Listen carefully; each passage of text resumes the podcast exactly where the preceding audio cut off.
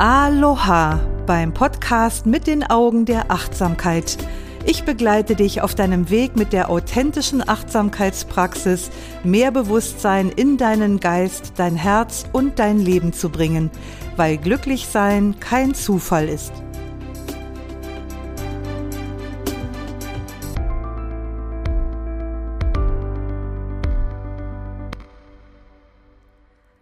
Hallo, hallo, hallo. Hier ist wieder Doris Kirch mit einer neuen Podcast-Folge. Wie schön, dass du meinen Achtsamkeitspodcast hörst, denn das alles mache ich nur für dich.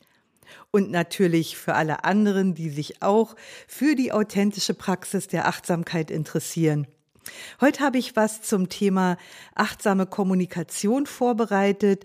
Ich möchte dir die drei Siebe des Sokrates heute vorstellen und ein bisschen was darüber erzählen, zum Beispiel auch, wo sie herkommen. Also stammen sie wirklich von Sokrates? Ich will mal den Spannungsbogen etwas hochhalten und sagen, das Rätsel löse ich am Ende dieser Podcast-Folge auf. Ja, möchtest du gerne mehr Achtsamkeit in deine Kommunikation bringen und weißt nicht wie? Dann geht's dir vermutlich so wie den Teilnehmern am Beginn unserer Achtsamkeitskurse oder unserer Achtsamkeitstrainer Fortbildung. Für alle ist achtsame Kommunikation ein ganz wichtiges Thema. Und warum das so ist, das liegt auf der Hand. Denn die Art und Weise, wie wir gewöhnlich miteinander reden, birgt ein großes Potenzial an Irritationen und an ungewollten verbalen Verletzungen. Also zwischenmenschliche Kommunikation ist wirklich enorm kompliziert und das macht den Austausch mit anderen hochgradig anfällig für Stress. Ich kann mich noch erinnern, als ich mich ange, als ich angefangen habe, mich mit Kommunikationspsychologie zu beschäftigen, da war eins der Bücher oder eins der ersten drei Bücher, die ich dazu gelesen habe, diese Trilogie des Kommunikationsprofessors Friedemann Schulz von Thun miteinander reden. Und ich war hinterher schier erschlagen von der Erkenntnis, wie unglaublich kompliziert und ja irgendwie auch verdreht menschliche Kommunikation ist. Also, dass wir uns nicht andauernd eins auf die Rübe geben, ist wirklich, wirklich erstaunlich. Ja, und wenn wir hier im Zusammenhang mit diesen drei Sieben des Sokrates über achtsame Kommunikation sprechen, dann möchte ich zuerst mal ganz kurz was erklären, ich vermittle achtsame Kommunikation nicht in Form einer konzeptuellen Methode, also wie das zum Beispiel bei der gewaltfreien Kommunikation der Fall ist. Darüber habe ich ja auch schon ein paar Podcast-Folgen gemacht, sondern ich lehre achtsame Kommunikation oder vielleicht besser gesagt achtsames Kommunizieren, achtsames Miteinander reden als innere Haltung. Und um innere Haltungen zu verändern, ist kognitives Wissen alleine oft nicht hilfreich. Das kennst du wahrscheinlich auch, wenn du dir zu irgendeinem äh, psychologischen Thema zum Beispiel, zu irgendeinem Thema, wo du etwas an deinem Verhalten ändern möchtest, ein Buch besorgt hast und bist ganz begeistert. Dieses Buch war voller Erkenntnisse und dir sind so richtig die Augen geöffnet über Kommunikation oder über das Thema, was du gerade da am Wickel hast. Und dann merkst du, dass du trotzdem im Alltag immer wieder in die alten Verhaltensweisen zurückfällst. Also da merkt man, wenn man diese Probleme allein durch Wissenszuwachs lösen könnte, wäre total schön und das wäre dann auch sehr einfach. Aber so, so funktioniert es in der Praxis oft nicht.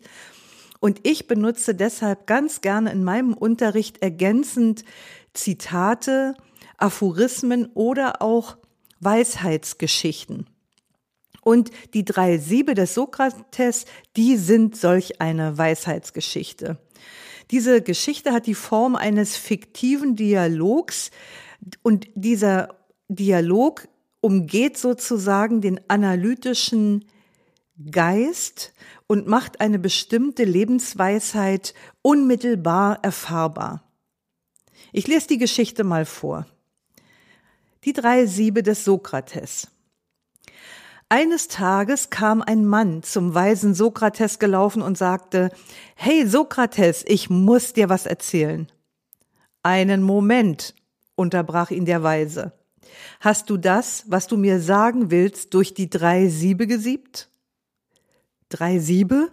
fragte der Mann voller Verwunderung.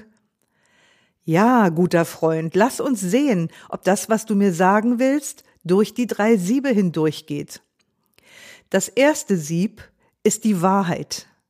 Hast du das, was du mir erzählen willst, geprüft? Bist du dir sicher, dass es wahr ist? Nein, ich habe es erzählt bekommen. Gut. Aber sicher hast du es im zweiten Sieb geprüft. Das zweite Sieb ist das Sieb der Güte. Wenn es nicht sicher wahr ist, was du mir erzählen möchtest, ist es dann wenigstens gut? Zögernd sagte der andere Mann, nein, im Gegenteil. Dann unterbrach ihn der Weise, lass uns auch noch das dritte Sieb anwenden. Ist es wichtig und notwendig, es mir zu erzählen, was dich so aufregt? Notwendig nun gerade nicht und wichtig auch nicht.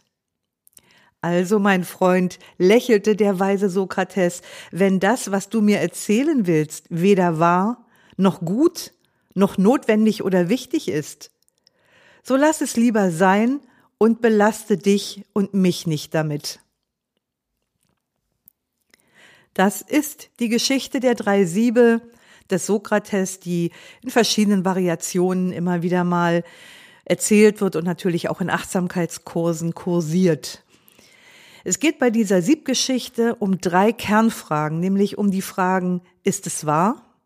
Ist es gut? Und ist es nützlich?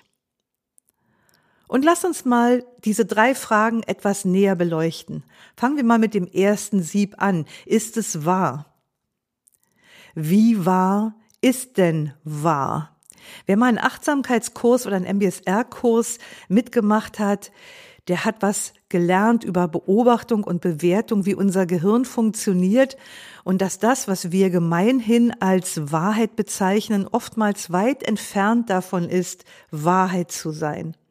Und der hat auch erfahren, dass viel Stress in unserem Leben dadurch entsteht, wenn wir auf das reagieren, was wir von anderen hören oder was wir von anderen lesen. Denn ganz oft gibt das, was uns mitgeteilt wird, nicht die Realität wieder, sondern das, was jemand darüber denkt. Also eine Interpretation des von ihm Erlebten. Seine eigene Meinung oder seine Sichtweise, seine Assoziation mit den Dingen. Mir hilft zum Beispiel die Frage, ist es wahr, im täglichen Umgang mit den Medien auf eine ganz pragmatische Weise. Also es werden ja täglich Unmengen von Fake News über uns ausgeschüttet, also wahre und auch Fake News und wir können das eine vom anderen in der Regel nicht unterscheiden. Und ich weiß noch, dass ich früher, als ich noch sehr viel naiver war als heute, jede dieser Nachrichten geglaubt habe. Also jede Nachricht, die ich auf Instagram oder Facebook gelesen habe oder im Radio gehört oder im Fernsehen gesehen habe, die habe ich geglaubt, weil ich gemeint habe, das ist ja alles geprüft und was die Medien sagen, was ich da lese, das ist wahr. Das muss ja wahr sein, wenn die das sagen, so, ne? Und das ist übrigens ganz menschlich, das zu glauben. Also vor allem ähm, das, was geschrieben wird oder was Autoritäten sagen. Denn unser Gehirn hat die Tendenz, das für wahr zu halten. Also auch ungeprüft für wahr zu halten. Und diese Siebgeschichte hat mir dabei zu einer realitätsnäheren Haltung verholfen. Also ich gehe damit heute sehr viel entspannter um und glaube heute nicht mehr alles, was ich höre und lese. Ich habe eine gesunde Skepsis dabei. Ich halte mich also inzwischen einfach offen für die Möglichkeit, dass das, was ich lese oder höre, auch falsch sein könnte. Dass das einfach nicht stimmt, dass das nicht die Wahrheit ist. Und da fällt mir eine lustige Anekdote aus einem Buch ein, was ich vor ganz vielen Jahren mal gelesen habe. Vielleicht kennst du das Buch äh, Die Möwe Jonathan von Richard oder Richard Bach. Und er hat auch ein Buch geschrieben mit dem Titel Illusionen.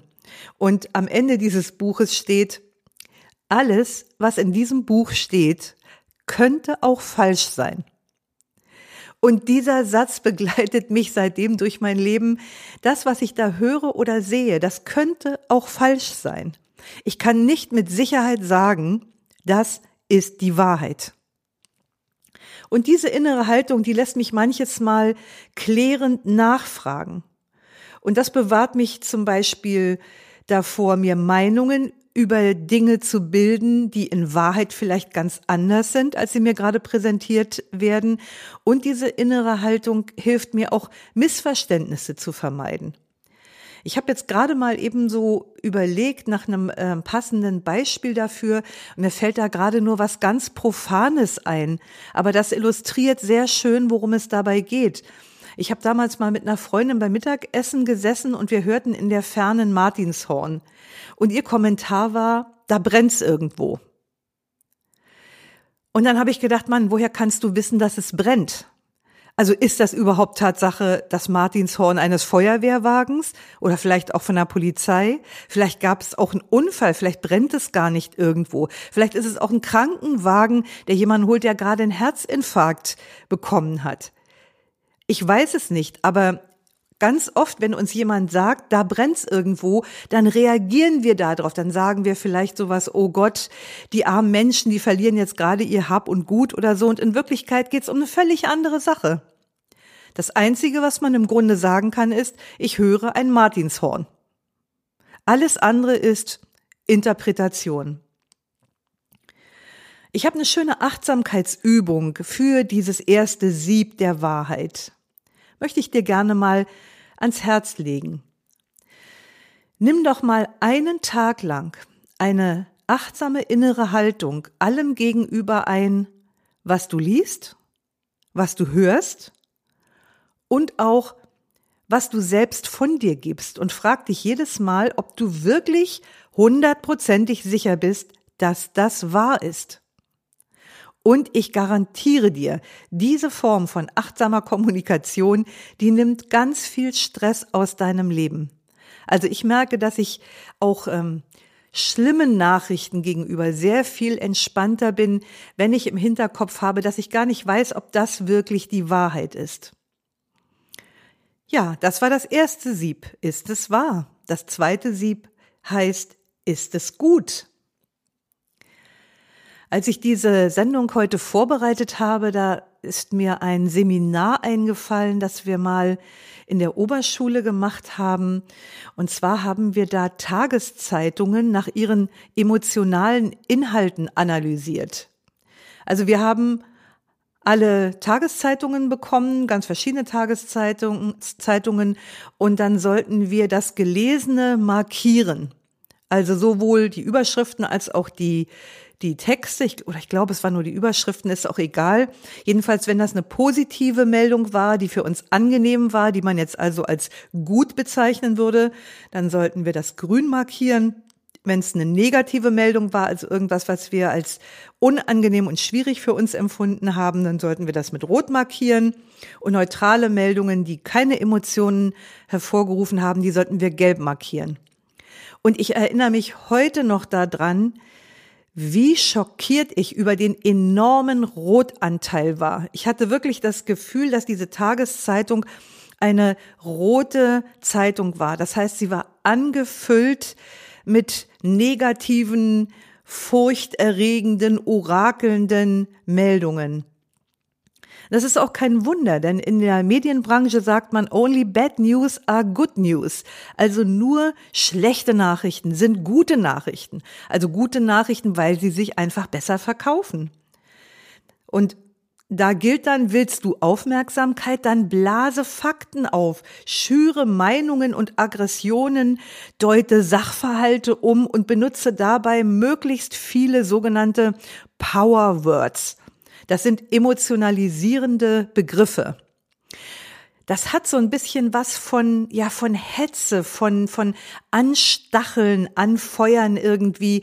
Und als wenn wir davon in unserem Leben nicht schon genug hätten, wird das da auch noch propagiert. Und ich habe es jetzt gerade noch mal vor einiger Zeit festgestellt, wenn ich unsere Webseite bearbeite, also wenn ich wieder einen neuen Beitrag für den Blog, für den Achtsamkeitsblog einstelle, dann haben wir bei WordPress im Hintergrund, wird das Geschriebene bewertet.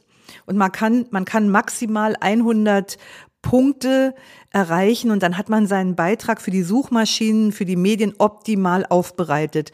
Und ich erreiche niemals diese 100 Prozent, weil ich nämlich auf diese sogenannten Power Words in der Überschrift weitgehend verzichte. Und das wird mir sozusagen, weil ich eben nicht diese aufpeitschenden Begriffe benutze, wird mir das sozusagen angekreidet und ich muss damit leben, dass ich niemals 100 Prozent erreiche. Auch eine schöne Achtsamkeitsübung. Also, aber, aber es ist interessant, an wie vielen Stellen das einfach forciert wird im Alltag, wo uns das gar nicht so richtig bewusst wird. Ich habe jedenfalls inzwischen ein ziemlich gesundes Gespür für das entwickelt, was gut für mich ist. Also was mich stärkt und was mich freut. Und da hat jeder ganz andere Präferenzen, ganz sicher. Für mich hat das bedeutet, dass ich damals schon im Teenageralter aufgehört habe, Tageszeitungen zu lesen. Ich hatte dann zwischendurch mal wieder damit angefangen, weil ich meinte, ich müsste besser informiert sein. Aber heute seppe ich bestenfalls einmal täglich online gezielt durch die Headlines und ich muss sagen, es reicht mir tatsächlich, um zu wissen, was im Land und in der Welt los ist. Also ich habe nicht das Gefühl, dass ich abgeschnitten von der Welt bin und gar nicht weiß, was hier passiert. Und wenn ich immer noch die Beiträge dazu lese und das immer weiter vertiefe, dann merke ich, dass diese Details für mich immer nur mehr desselben sind. Und ich habe festgestellt, dass diese Details für mich meistens nicht immer, aber meistens überhaupt keinen Mehrwert für mich und mein Leben haben. So, ganz im Gegenteil, wenn es eben solche roten Worte und Texte sind, dann merke ich eher, wie mich das schwächt und wie wenig gut mir das tut. Und auch hier habe ich eine kleine nette Achtsamkeitsübung zu der Frage, ist es gut für dich? Und die ist, ähm, die hat zwei Aspekte. Der erste ist, Achte mal einen Tag lang auf alle Momente, in denen du etwas Gutes liest, hörst oder selbst von dir gibst. Ich komme nachher noch mal so ein bisschen mehr auf die Definition von gut, dann wird das vielleicht auch noch mal etwas klarer. Also nimm das mal so als metaphorisch, etwas Gutes, etwas, das dich nährt, das dich erfüllt, das dich lächeln lässt oder das dich glücklich macht. Und dann achte in diesen Momenten mal darauf, welche Gefühle löst das in dir aus. Und schau auch mal, wie fühlt sich das im Körper an? Wie geht es dir gerade damit, wenn du so etwas liest, hörst oder selber redest? Das ist der erste Teil dieser Achtsamkeitsübung. Und der andere Teil ist, mach, die, mach diesen anderen Teil an einem anderen Tag und da achte mal auf alle Momente, in denen du etwas nicht Gutes liest, hörst oder selber von dir gibst. Und auch hier achte mal wieder darauf, welche Gefühle löst der jeweilige Moment in dir aus. Wie fühlt sich das im Körper an? Und verinnerliche deine Erkenntnisse, die du hast, indem du dir abends einfach ein paar schriftliche Notizen zu deinen Erfahrungen in deinem Achtsamkeitstagebuch machst, einfach um die Erfahrung noch mal so ein bisschen tiefer in dich einsinken zu lassen, um sie etwas tiefer zu verankern. Und mir fällt dabei tatsächlich gerade noch mal eine Situation ein, ich äh, hatte nach dieser Teenager-Erfahrung im jungen Achtsamkeitsalter, damals als ich noch im Business gearbeitet habe, dann immer morgens mir meine Frühstücksbrötchen gemacht, meine Tasse Kaffee gemacht und die Tageszeitung gelesen. Da wusste ich ja noch nichts über Achtsamkeit. Jedenfalls, irgendwann merkte ich, dass mir nach dem Frühstück oft so ein bisschen flau war. Also so ja, irgendein unangenehmes Gefühl. Dann habe ich das eine Zeit lang beobachtet und habe gedacht, man, ich ich, glaube, ich vertrag den Kaffee nicht. Dann habe ich den Kaffee durch Tee ersetzt. Dieses Gefühl, Gefühl blieb aber. Dann habe ich überlegt, ob es die Sachen sind, die ich esse, ob ich davon irgendwas nicht vertrage, bis mir irgendwann mal wieder diese Zeitungsgeschichte einfiel und mir so auffiel, Mann, mir schlägt das wirklich auf den Magen, wenn ich beim Frühstück über all das Unglück, die Katastrophen, die Morde und wirtschaftliche Entwicklungen in Deutschland und in der Welt lese. Und dann habe ich, das war dann so der, der letzte Kick, den ich noch brauchte, um zu sagen, das muss ich echt nicht mehr haben. Also, wie gesagt, jeder geht mit Sicherheit ganz anders damit um, aber ich bin ja so ein kleines Sensibelchen. Für mich hatte sich das Thema erledigt und ich fahre, wie gesagt, ziemlich gut damit, indem ich einfach die Headlines durchseppe und dann bin ich immer auf dem Laufenden. Ja, also wie gesagt, wenn ich das jetzt hier so erzähle, dann will ich hier auch nicht irgendwie dafür eintreten, wie du das machen solltest oder wie man es machen sollte. Ich kann einfach nur davon reden, was meine Erfahrungen und Erkenntnisse sind und vielleicht spiegelt sich das in dir wieder und dann ist das, wie ich damit umgehe, vielleicht ein hilfreicher Impuls für dich. Vielleicht auch nicht. Schauen wir auf das dritte Sieb. Die Frage heißt, ist es nützlich? Hast du auch schon mal das Gefühl gehabt, dass dir jemand äh, einen, den berühmten toten Fisch in die Tasche gelabert hat? Kennst du die Erfahrung, dass nutzloses Gerede, dem du zuhörst oder in das dich jemand verwickeln möchte, dir deine Zeit klaut? Also ich kenne das ziemlich gut. Ich erinnere mich dabei an eine Geschichte, die ist auch schon sehr viele Jahre her. Das war während meiner Achtsamkeitslehrerausbildung am von John Kabat-Zinn gegründeten Center for Mindfulness an der University of Massachusetts in Amerika. Da wurde unsere Ausbildungsgruppe einmal mit einem Reisebus zu einem anderen Ausbildungsort gefahren. Und ich hatte mir einen Platz am Fenster gesichert und irgendwann trat eine junge Mitlernende indigenen Ursprungs auf mich zu und fragte mich, ob sie sich neben mich setzen dürfe. Und dann habe ich ihr gesagt, ähm, sei mir herzlich willkommen, wenn du die Stille mit mir teilen möchtest, weil ich hatte überhaupt keinen Bock auf Kommunikation an diesem Tag. Und zu meiner Überraschung ähm, leuchteten ihre Augen und sie sagte, oh ja, fand sie total klasse, weil ihr ging es offensichtlich ganz genauso. Und während also in diesem Bus das pure Leben tobte, also man glaubt es nicht alles angehende Achtsamkeitslehrer, es war irre laut, alles quatschte heftig durcheinander, haben meine Nachbarin und ich beide unsere schweigende Gegenwart genossen. Wir haben aus dem Fenster geschaut, wir haben uns an der schönen Landschaft erfreut, und wir haben beide wohl die Impulse des Lernens der letzten Tage, das war alles so bewegend, nochmal einfach in uns nachwirken lassen. Das war total schön. Und irgendwann wurde unsere Aufmerksamkeit von dem Gespräch einiger in der Nähe sitzender Mitreisender auf sich gezogen, weil die eben auch relativ laut gesprochen haben. Und nachdem wir so eine Weile unfreiwillige Zuhörer des Szenarios waren, beugte sich meine Nachbarin lächelnd zu mir und sagte, also wenn man alles gestrichen hätte, was es nicht wert war, gesagt zu werden, hätten die sich eigentlich nichts zu sagen gehabt. Und das war so auf die Zwölf, dass ich diesen Satz nie vergessen habe. Eigentlich hätte es gar nichts gegeben, was man hätte sagen müssen. Stattdessen hätte man vielleicht tatsächlich den gegenwärtigen Moment genießen können oder diese schöne Aussicht im Hudson Valley oder was auch immer. Einfach auch mit sich selbst so in Fühlung, in Kontakt zu sein nach diesen wundervollen Stunden mit John Kabat-Zinn, Saki Santorelli, Florence Melio Meyer, also mit all den Lehrern der ersten MBSR-Stunde. Naja, also jedenfalls habe ich so gedacht, wenn jeder Mensch nur noch sagen würde, was es wert ist, gesagt zu werden, dann hätten wir wirklich eine stillere Welt, wir hätten weniger Missverständnisse und Auseinandersetzungen.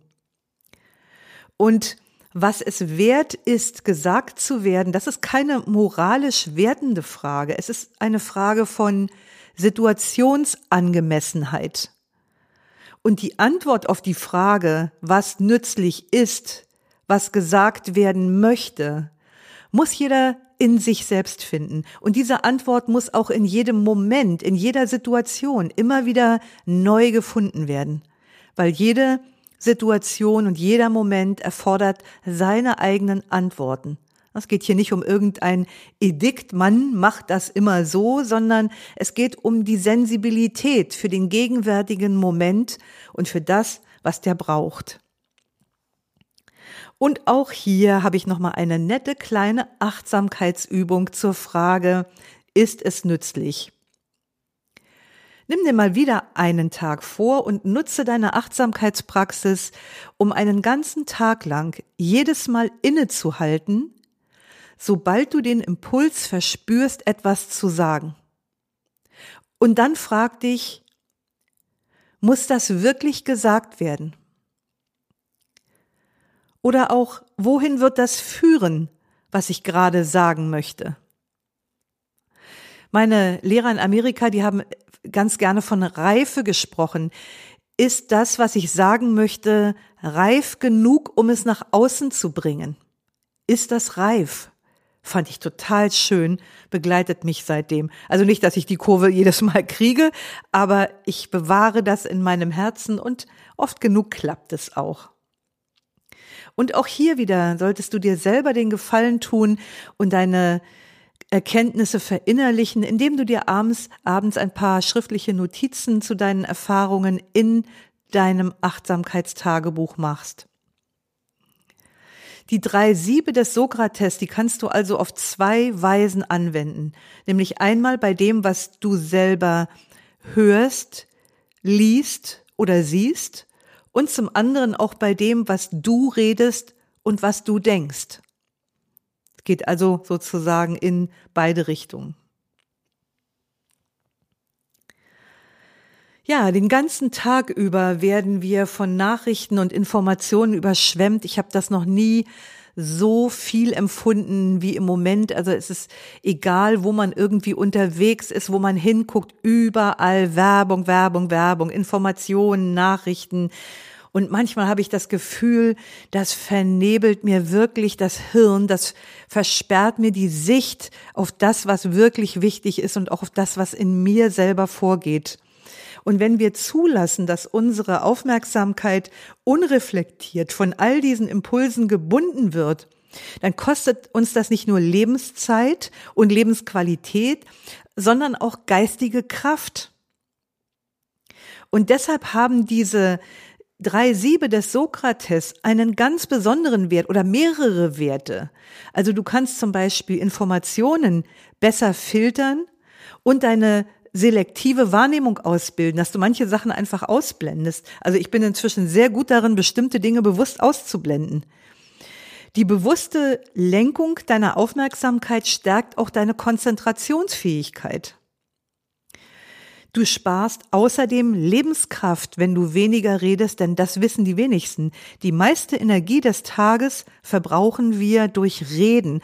Achte mal darauf, wie anstrengend Reden ist und wie nährend und kraftspendend hingegen Nichtreden, also Schweigen ist. Wenn du diese drei Siebe des Sokrates für dich anwendest, dann kultivierst du auch gute Gefühle in dir. Ich nenne das ja immer gerne ein Trüffelschwein des Glücks sein oder hier in dem Fall ein Trüffelschwein für gute Gefühle zu sein. Das heißt nicht, dass du dumm sterben musst oder dass du irgendwelche Sachen unterdrückst, aber du richtest den Fokus einfach verstärkt auf das Gute, Wahre und Schöne.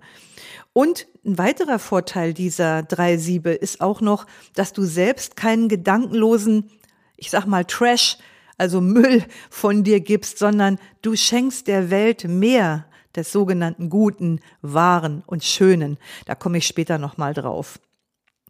Und du kannst diese Siebgeschichte und das, was sie dir zu erzählen hat, wunderbar als Achtsamkeitsübung zum Vertiefen deiner achtsamen Kommunikation nutzen und damit zum Vertiefen deiner Achtsamkeitspraxis überhaupt.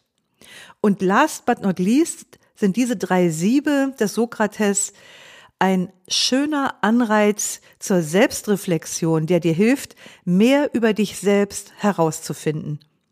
Also wenn das nicht toll ist, du weißt ja wahrscheinlich schon, ich liebe diese einfachen und total pragmatischen Sachen, die man so im Alltag einfach anwenden kann. Wir haben diese Möglichkeiten, diese Werkzeuge immer bei uns.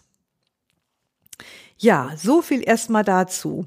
Jetzt kommen wir der Auflösung des Rätsels nach dem Ursprung der Geschichte von den drei Sieben des Sokrates langsam näher. Ich werde öfter gefragt, ob dieser fiktive Dialog mit den drei Sieben wirklich von Sokrates stammt. Also ganz verlässlich kann das wohl niemand sagen. Die drei Siebe des Sokrates, die werden verschiedentlich auch mit dem persischen Dichter Rumi in Verbindung gebracht. Und Rumi hat nicht das Symbol der Siebe, sondern das Symbol der Tore verwendet und er empfahl, dass jeder Mensch, bevor er spricht, zunächst einmal durch drei Tore hindurchgehen soll und an jedem Tor wird er dann nach seinen Worten befragt. Also sind sie wahr, sind sie notwendig, sind sie freundlich.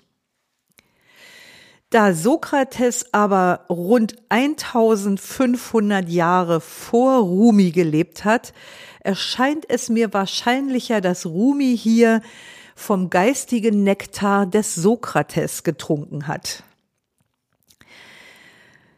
Gucken wir nochmal auf Sokrates. Und von Sokrates überliefert ist durch Platon, also Sokrates selber hat ja keine Schriften hinterlassen, aber Platon hat ihn aufgearbeitet sozusagen. Da ist diese Trias von dem Wahren, Schönen und Guten übermittelt. Und dieses klassische gesellschaftliche Ideal des Wahren, Guten und Schönen hatte im 18. und 19. Jahrhundert einen bedeutenden Einfluss auf unsere westliche Kultur. Und ich glaube, dass diese Trias auch langsam wieder so eine Renaissance erlebt. Sokrates beschäftigte vor allem das Gute. Und als gut definierte er, und zwar sowohl moralisch als auch höchst alltagspragmatisch alles, was ein richtiges Maß hat. Alles, was schön und was wahr ist. Das war für ihn das Gute und ein gutes Leben bestand nach seiner Ansicht in einer harmonischen Vereinigung dieser drei Aspekte im Geiste als auch im täglichen Leben. Ja, war das jetzt nun der älteste Hinweis mit Sokrates? Nein, es gibt noch einen, der nochmal 200 Jahre älter ist. Und zwar finden wir den bei dem legendären Buddha, bei Buddha Shakyamuni, dem Erwachten, der ungefähr 200 Jahre vor Sokrates gelebt hat. Da finden wir Hinweise in den Grundlagen des Buddhismus. Und zu den Grundlagen des Buddhismus gehört der sogenannte edle achtfache Pfad. Das ist im Grunde genommen so ein praktischer Leitfaden dafür, für, ja, für ein gutes Leben. Und eins dieser Pfadglieder nennt sich rechte Rede. Also da geht es um, wenn man so will, um achtsame Kommunikation. Und im Pali-Kanon das sind die überlieferten buddhistischen Schriften, da wird die rechte Rede folgendermaßen beschrieben. Das können wir lesen in der Diga Nikaya. Wen das interessiert, Lüge sein lassen. Entzweiende Sprache sein lassen. Harte Worte sein lassen. Geschwätz und oberflächliches Gerede sein lassen. Das nennt man rechte Rede. So finden wir das in den überlieferten buddhistischen Schriften. Und da finden wir an verschiedenen Stellen auch Aussagen des Buddha darüber. Buddha hat zum Beispiel gesagt, dass unsere Gedanken genauso wie unser Reden heilsam oder unheilsam sein können. Sie können nützlich oder unnütz sein. Sie können wahr oder falsch sein. Rechte Rede, so heißt, heißt es dann, meidet Lüge, Verleumdung, Schimpfen, unnützes Gerede und Klatsch. Oder um es mal auf den Punkt zu bringen, rechte Rede bedeutet, wenn zur rechten Zeit gesprochen wird, wenn das, was gesagt wird, wahr, höflich und zweckmäßig ist und aus liebevoller Gesinnung kommt. Also wenn das keine Richtschnur für achtsame Kommunikation ist, dann weiß ich auch nicht. Aber wenn wir mal unsere Alltagskommunikation daran messen, dann können wir sehen, wie unglaublich weit wir von diesen einfachen drei Aspekten entfernt sind. Jedenfalls lässt sich somit der Ursprung der Geschichte, die drei Siebe des Sokrates, sehr wahrscheinlich auf den Buddha zurückführen. Ja, wie du sehen konntest, stecken viel Weisheit und viele Möglichkeiten zur Vertiefung deiner achtsamen Kommunikation und deiner Achtsamkeitspraxis ganz allgemein in dieser kleinen Geschichte. Ich wünsche mir für dich, dass meine Ausführungen dazu dienen, das wahre, gute und schöne in deinem Herzen und deinem Alltag zur Entfaltung zu bringen. Was denkst du über die drei Siebe des Sokrates? Ich freue mich über ein paar Gedanken von dir beim Beitrag zu dieser Podcast-Folge auf Facebook oder Instagram. Wenn du mir dort noch nicht folgst, dann gib einfach ein doris.kirch.achtsamkeit. Ich wünsche dir jetzt erstmal eine achtsame Woche. Schön, dass du heute wieder mit dabei warst. Lausche, lerne, liebe und lass uns mit Leichtigkeit leben. Bis nächste Woche. Deine Doris.